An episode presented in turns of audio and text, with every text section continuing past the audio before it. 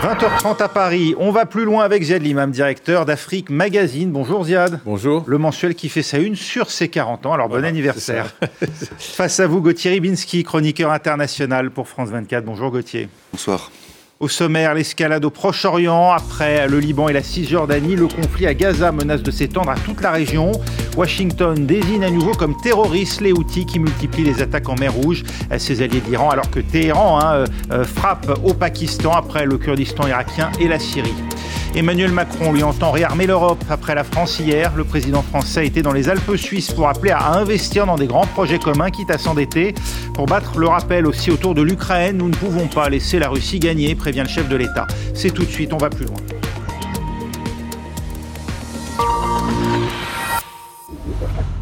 Et si le conflit au Proche-Orient s'étendait bien au-delà des frontières de Gaza, l'enclave palestinienne n'est plus le seul théâtre d'affrontement dans la région. La crainte sourdait depuis un moment déjà. La montée des tensions, déjà palpable au sud Liban et en Cisjordanie, a gagné depuis la mer Rouge. On va en parler. Et puis l'Iran fait désormais feu de tout bois, non plus seulement via ce qu'on appelle communément ses proxys, mais bien directement en frappant d'abord hier le Kurdistan irakien et la Syrie, puis aujourd'hui le Pakistan. Les explications de Bilal Tarabé. Depuis ce matin, cette vidéo est partout sur les réseaux sociaux au Pakistan. Elle est présentée comme l'endroit visé et détruit par une frappe de l'Iran. Le ministère pakistanais des Affaires étrangères dénonce cette attaque sur son sol et convoque le représentant diplomatique iranien à Islamabad. Cette violation de la souveraineté du Pakistan est totalement inacceptable et peut avoir de sérieuses conséquences. Selon les médias pakistanais, cette attaque aurait eu lieu près de la ville de Panjgur au Balouchistan, un État dont la partie est est située au Pakistan et la partie ouest en Iran. Selon l'agence de presse officielle iranienne, cette frappe visait le groupe djihadiste Jaish el-Zulum, également appelé Jaish el-Radel, dont deux quartiers généraux auraient été détruits grâce à une combinaison de missiles et de drones, des moyens qui inquiètent les spécialistes de la zone. Je ne me souviens d'aucune opération d'une telle ampleur, compte tenu des informations faisant état de drones et de missiles. Cela plonge les relations entre le Pakistan et l'Iran, une relation délicate même dans le meilleur des cas, dans une grave crise. Téhéran et Islamabad s'accusent fréquemment de permettre à des groupes rebelles d'opérer à partir du territoire de l'autre pour lancer des attaques, mais les interventions des armées régulières sont extrêmement rares. L'Iran hein, qui vise dans un même élan des infrastructures prétendument du Mossad, des cibles visées en réponse à l'attentat du 3 janvier au cimetière où est enterré hein, le général des gardiens de la Révolution, Qassem Soleimani, et puis des groupes djihadistes qui opèrent à sa frontière avec euh, le Baloutchistan. Vous comprenez, Ziad Limam, pourquoi l'Iran ouvre tous ses fronts à la fois? Je pense que c'est des messages euh, suite... Euh, un certain nombre de, choses que l'Iran a dû vivre comme euh, étant des agressions à son égard. D'abord l'attentat euh, assez, assez catastrophique qui a eu lieu. Euh, le numéro 2 ou le numéro 3, on ne sait jamais très bien à quel échelon ils sont, du Hamas à Beyrouth, donc sur un territoire Hezbollah, donc sur un territoire iranien. Et donc tout le monde se posait un peu la question de savoir est-ce que l'Iran va, ne va pas, quelle position va prendre l'Iran. Donc je pense que l'Iran tout en, tout en agissant sur des cibles assez précises qui correspondent à des agendas iraniens, mais c'est aussi un message assez global. Euh, le dernier étant assez spectaculaire quand même, parce que c'est le Pakistan, puissance nucléaire, euh, avec une relation euh, entre le Pakistan et l'Iran qui est complexe mais ancienne, donc a priori il y a des canaux de discussion, il y a, il y a, il y a, une, il y a une densité de la relation qui est là, et donc ils n'ont pas, pas hésité à utiliser. Et je pense aussi qu'ils envoient un message sur la nature des armes dont ils disposent. Ces missiles, ces drones, etc., sont utilisés aussi pour montrer qu'ils peuvent les utiliser. Donc je pense que dans, dans ce jeu de... Dans ce, dans ce théâtre tragique du Moyen-Orient où chacun joue son jeu en essayant d'aller jusqu'à la limite de la ligne rouge sans jamais vraiment la passer, à chaque fois, on prend un centimètre de plus, deux centimètres de plus, et, on a la sensation qu'il n'y euh, a, plus de contrôle global, et c'est pour ça que tout le monde est très inquiet. L'Iran délivre euh, un message euh, au risque de provoquer un emballement, Gauthier? Au risque de provoquer un emballement, comme vient de le dire Ziad, mais aussi au risque de prouver sa faiblesse. Parce que, tel que Téhéran a décrit son action, au fond, que, que, disent les Mollahs Ils disent, finalement, nous avons un certain nombre d'endroits, ils sont relativement nombreux, soit à l'intérieur de l'Iran, soit à la marge, où euh, finalement des groupes armés anti-régime de Téhéran ont une certaine importance au point que, bah, même si c'est un message, au point qu'il faut les, euh, les, les, les, attaquer ou du moins prouver qu'on peut les attaquer. Bien sûr, c'est un message, mais c'est aussi presque en, filigrane ou en, ou en, calque un aveu d'une de, contestation qui n'est pas uniquement celle de la rue, comme on peut le voir, et qui est, importante, mais qui est aussi celle de groupes. Alors, il y a le, ceux qui sont au Kurdistan irakien, il y a ceux qui sont euh, au Pakistan. Il y a, bon, alors pour des raisons totalement différentes. Hein, le Kurdistan irakien, c'est une affaire qui remonte à la, à la zone d'interdiction de survol qu'avaient euh, édicté les États-Unis après la guerre du Golfe, et qui donc de fait a promu une autonomie euh, vis-à-vis de, Bagdad pour que Saddam Hussein ne massacre pas les Kurdes. En même temps, aujourd'hui, à Erbil, on se dit si on devient une rampe de lancement pour ces organisations anti-iraniennes, ça va être compliqué. Mais je trouve que, bien sûr, il y a ce message qui signifie nous avons les moyens d'être nocifs en quelque sorte et euh, n'allons pas jusque là mais par, par, euh, euh, oui, en creux, ce que dit Téhéran, c'est qu'il y a, il y a un certain nombre d'adversaires et nous sommes vulnérables. Vulnérables avec, euh, alors bien sûr, hein, qui, s'est illustré par, par l'attentat de Kerman et, le, et la mort du numéro 2 du Hamas. Mhm. Voilà, c'est une, c'est un, à double tranchant cette affirmation de puissance. Vous êtes l'imam? sachant aussi que toute la région a des adversaires partout. Oui. Donc euh, c'est vrai que les Iraniens, le régime est, est contesté de l'intérieur euh, et il a un certain nombre d'ennemis extérieurs, mais c'est le cas à peu près de tous les États de la région. Donc c'est c'est je, je, comprends euh, Gauthier sur, sur le fait que ça souligne un certain nombre de faiblesses, mais ce régime-là n'a jamais eu vraiment peur de s'attaquer à ses faiblesses ou à ses opposants. Donc pour eux, c'est business as usual war as usual. Et je pense encore une fois que du point de vue iranien, il y a, il y a, il y a, il y a une vision microscopique de, de, de l'entourage immédiat, mais il y a une vision globale de, du rôle qu'ils pensent estimer jouer dans la région, du rôle qu'ils pensent avoir vis-à-vis de leurs alliés, de la menace qu'ils peuvent faire porter sur Israël. Je, je lisais l'autre jour un, un, texte américain euh, assez intéressant sur le fait qu'il est probable qu'ils maîtrisent la technologie de l'arme nucléaire. Ce qu'il leur manque, c'est pas l'uranium ni la manière de le construire. Enfin, je sais pas comment on fait une bombe. C'est la propulsion. Ce qui manque, c'est les lanceurs euh, qui seraient capables de. Donc, on, on comprend que l'inquiétude euh, régionale sur. Euh, je veux dire, encore une fois, de, de, de s'attaquer au Pakistan, même de manière symbolique. Hein. Bon, il y a eu deux ou trois victimes, mais euh, c'est quand même leur voisin. C'est encore une fois un État nucléaire. Euh, ça pourrait euh, déraper, euh, je pense pas dans Donc ce ne sont pas des cibles faciles auxquelles s'attaque l'Iran aujourd'hui. Je, je, trouve que la, la, la, la, dramatisation du message est quand même assez marquée. Hmm.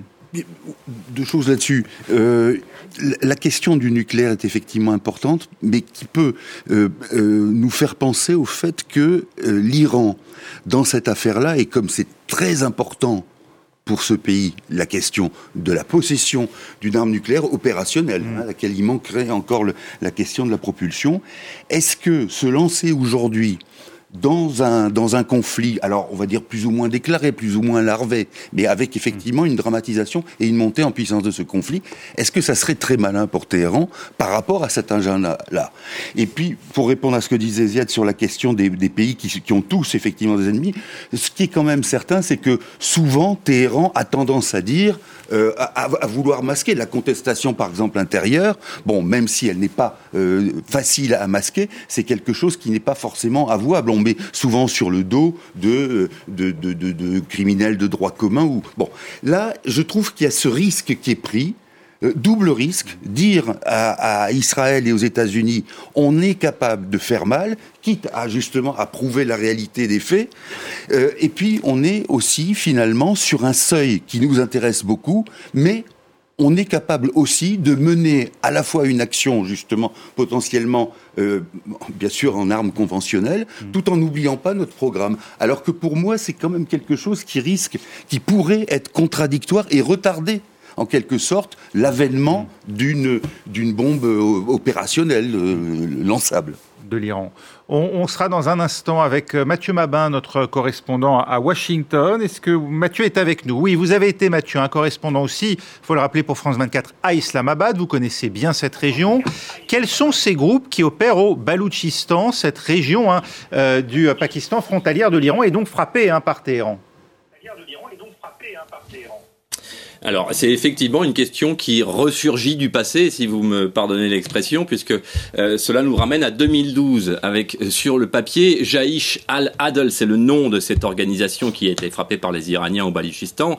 Euh, Jaïch al-Adl est supposé être une organisation qui a vu le jour, ou en tout cas qui a commencé à faire parler d'elle à partir de 2012 sur le territoire baloucht au Pakistan. Je rappelle que le Balouchistan est une province du Pakistan, mais que l'on qualifie également de Balouchistan une extension extension de territoire au-delà de la frontière irano-pakistanaise. Concrètement, ce groupe est l'héritier d'une fusion d'indépendantistes sunnites balouches, c'est-à-dire euh, qui n'a pas de ramification en Iran, et c'est important. Mais concrètement, euh, sans remonter à la guerre de Charlie Winson, euh, le, changement de nom de Jaïch al-Adl en 2012 donc correspond à un changement de la politique du Pakistan et notamment de ses services secrets, l'ISI, d'où le traitement et la relation clandestine que l'État pakistanais entretient avec ces groupes armés sunnites. En 2012, euh, on est quelques mois après la mort de Ben Laden, vous vous en souvenez, euh, Ben Laden tué à Abbottabad, et il est déjà temps pour le Pakistan de s'éloigner des enjeux de la guerre qui se déroulent chez son voisin afghan cette fois.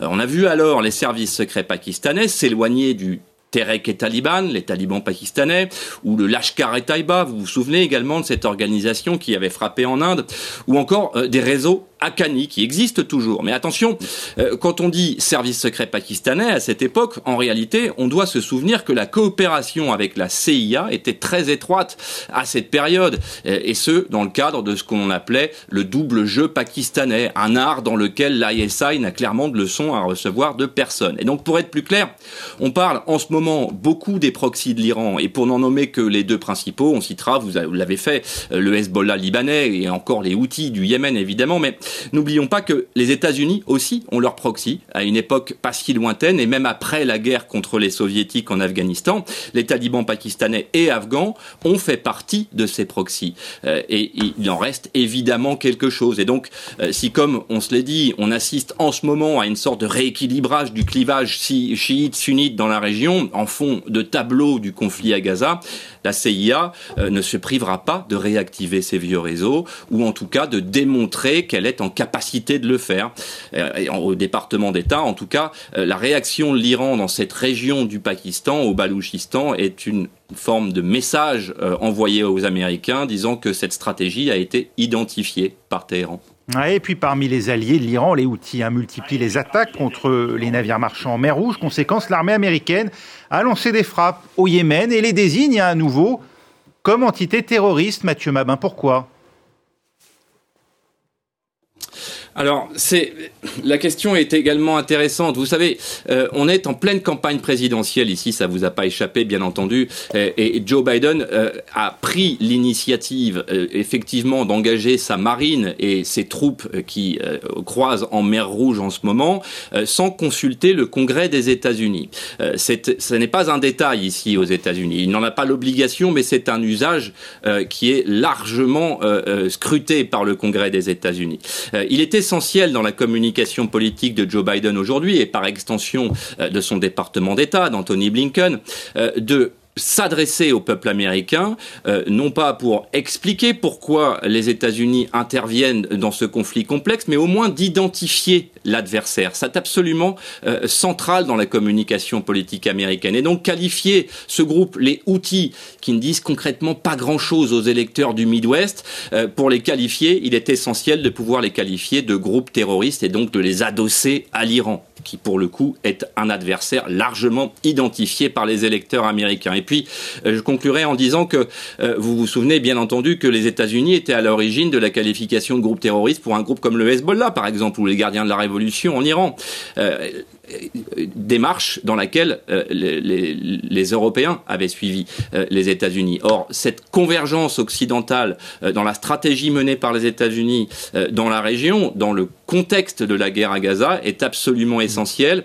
C'est une manière d'inviter les Occidentaux à considérer les Houthis, comme Washington les considère. Et là, on pense évidemment à la France, et on n'a pas oublié que la France n'avait pas participé aux, frappes qui se sont abattues sur le Yémen ces derniers jours, fait débat également ici au département d'État. Merci Mathieu Mabin, en direct de Washington pour France 24. Ziad Limam, qualifié de terroriste, les outils qui étaient jusque-là vus principalement comme des belligérants au Yémen, et même en partie, hein, non pas comme des victimes, mais disons comme ayant subi les frappes terribles de l'Arabie saoudite sur ce pays, les désigner donc comme terroristes et les frapper sur le territoire yéménite. Est-ce qu'on peut qualifier ces frappes de dissuasives de la part des États-Unis?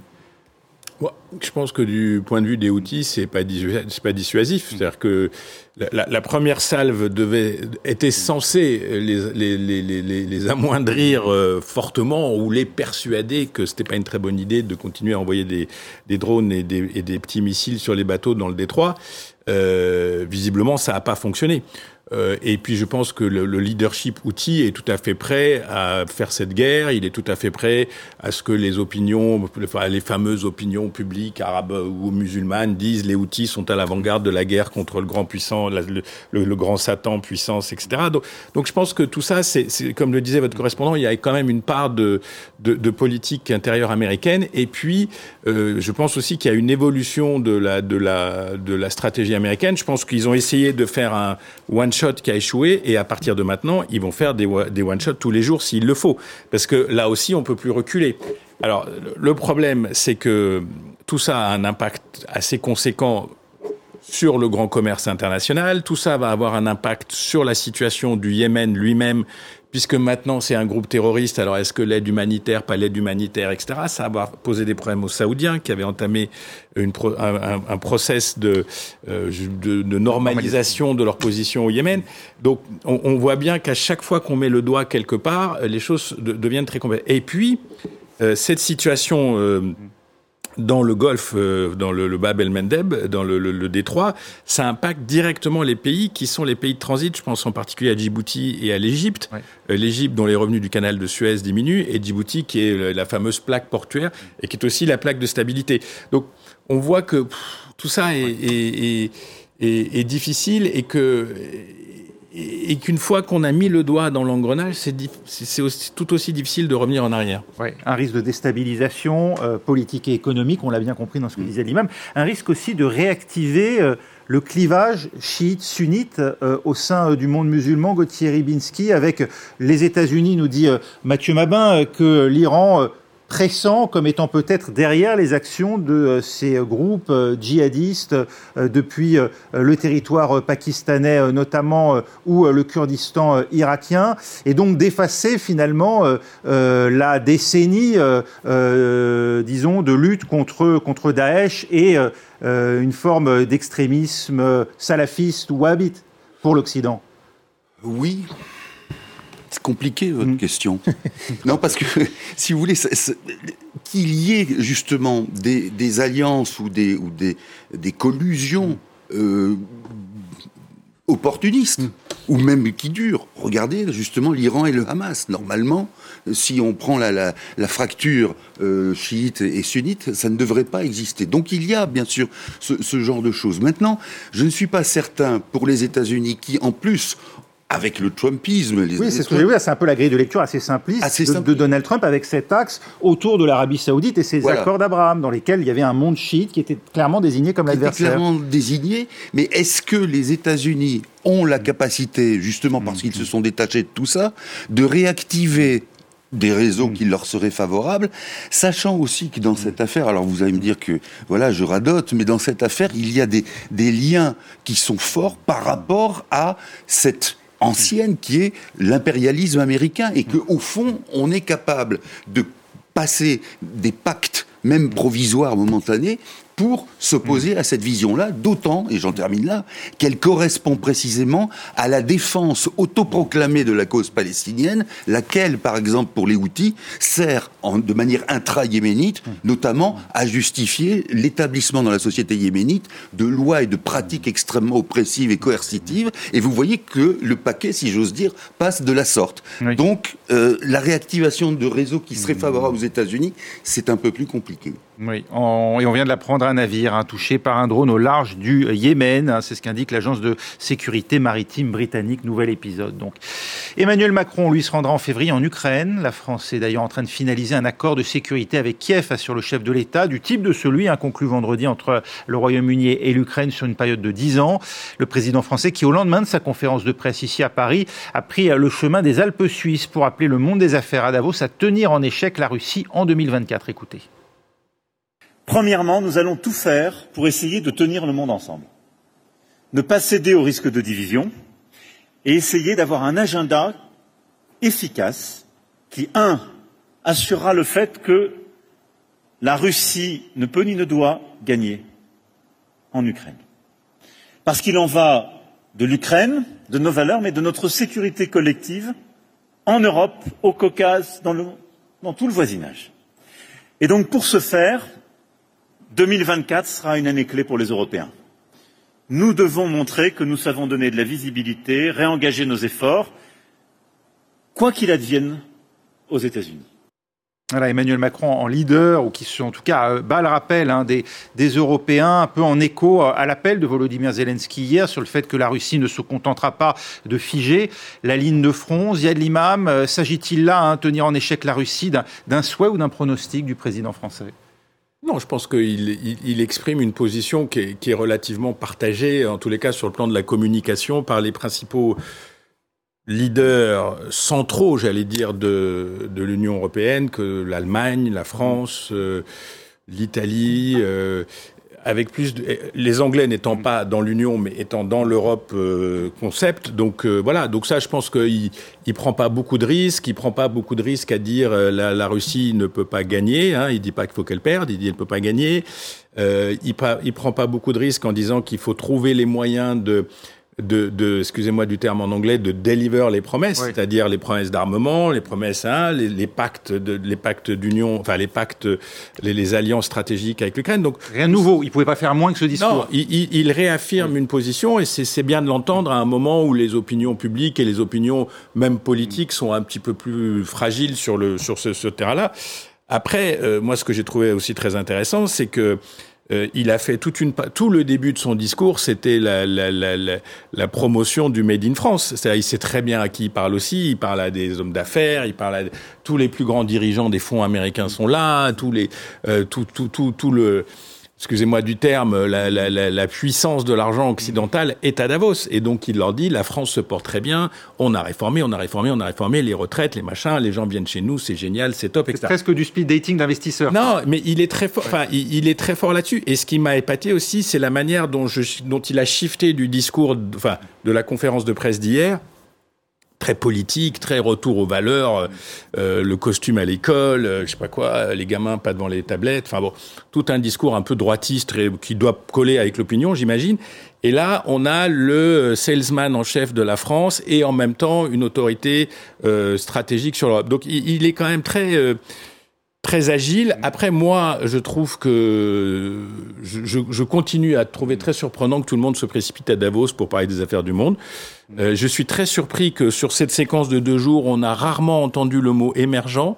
On a rarement entendu parler de l'autre monde qui pourtant se manifeste de plus en plus et on en parlait avec l'Iran mais on aurait pu en parler avec l'Afrique du Sud et on pourrait en parler avec euh, enfin toutes sortes de pays qui ont qui ont pris euh, un rôle. Et donc on a l'impression dans l'esprit des uns et des autres et des gens de Davos que le monde se limite à cette espèce de sphère magique de l'Occident et de ses et de ses alliés, parce qu'il y a même des alliés très surprenants. Et après, je m'arrête, mhm. comme euh, Javier Milei qui vient pour dire euh, la, seule possibilité de survie, c'est l'ultra capitaliste pour sauver l'Occident qui est en danger. Donc, on est quand même, dans, malgré tout, dans une certaine conformité de puissance et d'idées où viennent, j'ai vu que le, ministre des Affaires étrangères iranien était venu, est venu à Davos, donc les, gens viennent interpeller, mais quand même ce, truc-là qui accorde une telle importance, c'est particulier. C'est le monde d'avant, en fait, en gros, hein, les institutions de Bretton Woods, le traitement de choc, la potion amère, euh, c'est ça finalement euh, Davos, c'est l'entre-soi entre, entre puissances déjà établies et consacrées justement par l'après-guerre.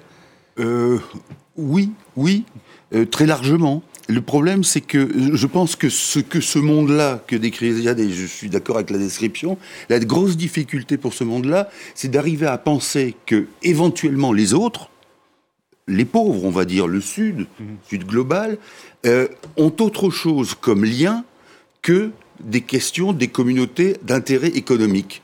Et on voit bien qu'au sein de ce qu'on peut appeler le... Alors on peut discuter sur la pertinence du terme, mais on voit bien qu'au sein de ce groupe, il y a des intérêts économiques totalement divergents, que même parmi les BRICS, on voit bien que l'Inde euh, est gênée aux entournures par telle ou telle attitude. Il y a de temps en temps, pour épater la galerie, une, une, euh, voilà une table ronde sur l'indicateur bonheur pour remplacer le PIB. Ou bien sûr, comme ça. bien sûr, oui.